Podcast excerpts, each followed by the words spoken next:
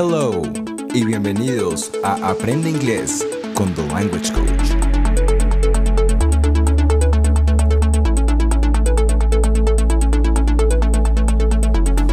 Un espacio para aquellos que quieren mejorar su inglés, mejorar su gramática, su pronunciación, vocabulario, expresiones idiomáticas, phrasal verbs, you name it. Aprende inglés con The Language Coach.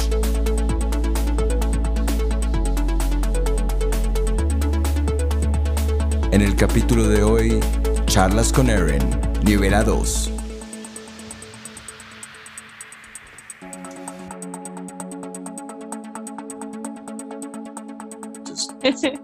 it's weird. All right, so let's uh, let's begin. Um, so module seven is about networking, um, and starting a conversation.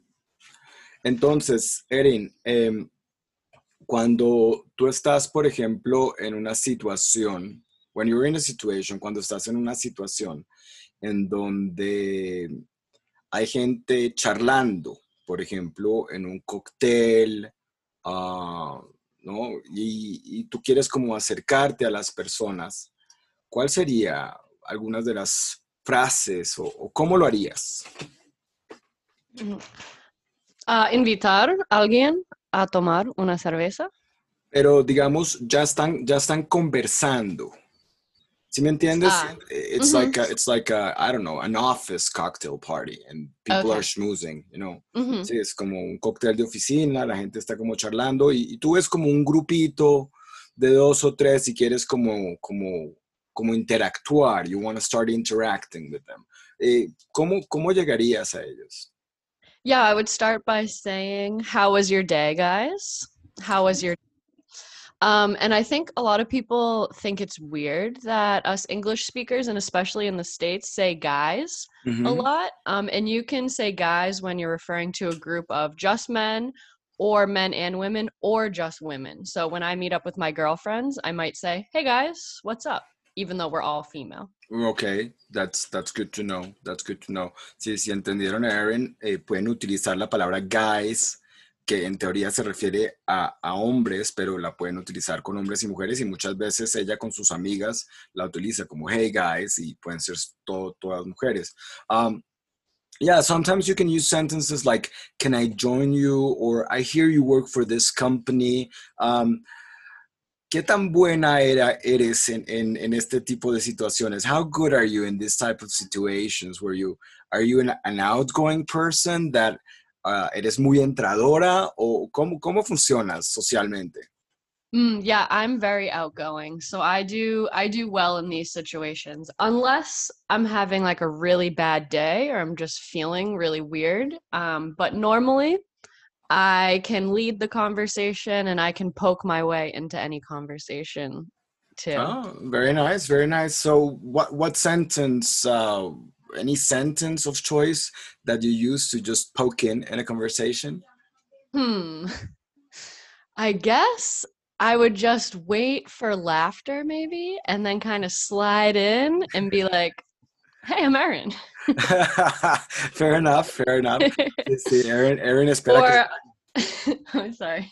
Don't worry. No, E- Erin espera que, que, que la gente se esté como riendo y ella ahí, ahí entra. Am, ¿qué, qué frases puedes utilizar, por ejemplo, que ya estás, ya estás con la persona charlando y de repente quieres como decirle a la persona, mira, eh, quieres de pronto, te puedo traer un café, te puedo traer una cerveza, ¿qué, qué, qué frases podrías utilizar?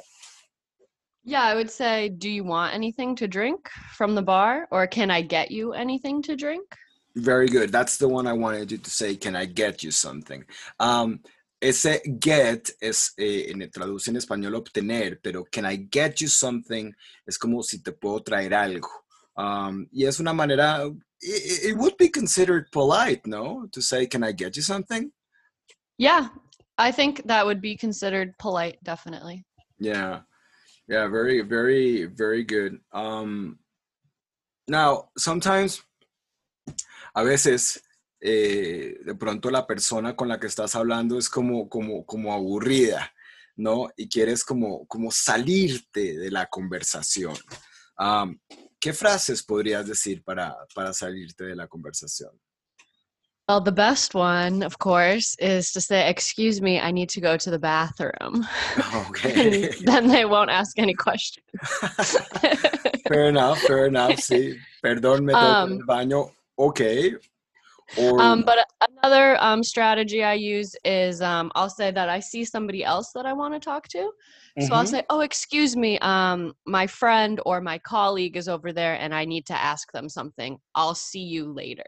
Bye." Okay, yeah, like Pedro is over there. Pedro está allá. I'm gonna have to talk to them. Yeah, that's um, yeah, that's a classic. that's a classic indeed.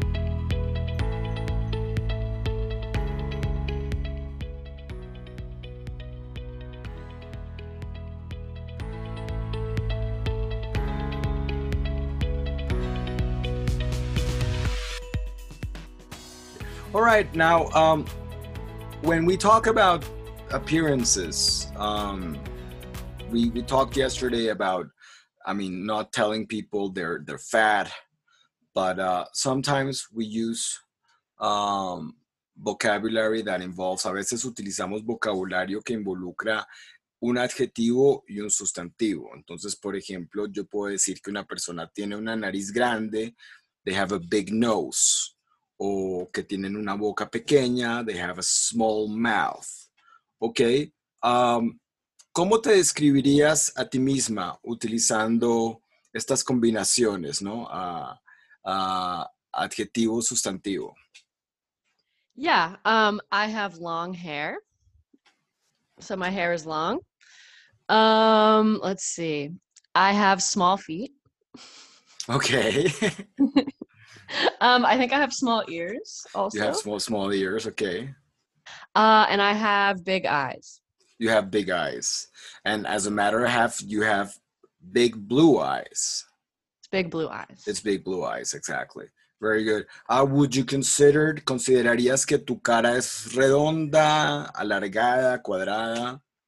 Yeah, I think I have a round face, thanks to my my father, unfortunately, but it Ah. works. Okay. ¿Por qué dices desafortunadamente? Um, well, my mom has really nice cheekbones, Okay. and um, and my dad does not. So I I feel like I'm like my mom from like my eyes up, and my dad from my like below my eyes down. Está muy bien, está muy bien.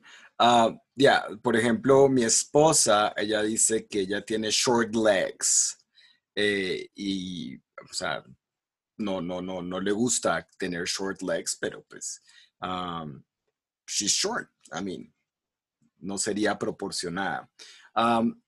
Otra, eh, en, en Bogo- tú me estás diciendo que el día en, en, en Massachusetts, hoy que es primavera, ah, ¿me puedes des- describir un poquito el día, cómo está? Yeah, today it's really sunny. Uh, it's really warm. I was drinking my coffee in the sun and I actually got really hot in a long sleeve shirt. I think it's not windy, not yet at least. It's been pretty windy in the afternoons. But yeah, right now it's blue skies and sunny. And- ¿Y cómo te hace sentir un clima así, en términos de, de- de tus, de tus sentimientos? ¿Te hace sentir contenta? ¿Te hace servir- sentir triste? ¿Cómo, cómo, ¿Cómo te hace sentir? I feel very happy because I love the sun. So I was able to get some sun this morning, not sunbathing, but Mhm. just taking in the sun for like 15 minutes. And I'm excited to go on a hike later. Um, and I really like when it's sunny when I hike because it's always hotter and then I sweat a little more and get a better workout. Okay, no, that's that's that's very nice. That's very nice. Ah, en, por otro lado, hoy en Bogotá el clima está, ah, bueno, muy típico Bogotá. Está lloviendo, está gris, frío. Ese clima, ¿cómo te hace sentir en general? In Bogota or in Massachusetts? En Massachusetts o en general. Yeah. Well, it depends on the season, but in the spring, typically it's sunny and warm. Um, it rains a lot at the beginning of spring. And then summer is really hot, really humid, so humid, like gross humid. Okay. And fall, the humidity goes away and the leaves change colors and it gets cooler. And then winter brings the snow. So then it's freezing. Then it's freezing. Then it's freezing.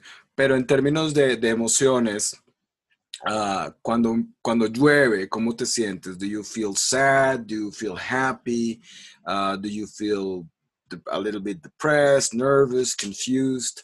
¿Cómo, cómo te hace sentir cada, cada cambio de clima?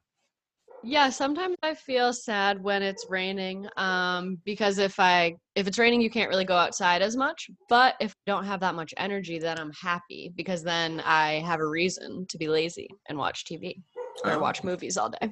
Very nice, very Yeah. nice. Está Yeah. muy bien. And then oh. when it's sunny, of course, I'm really happy.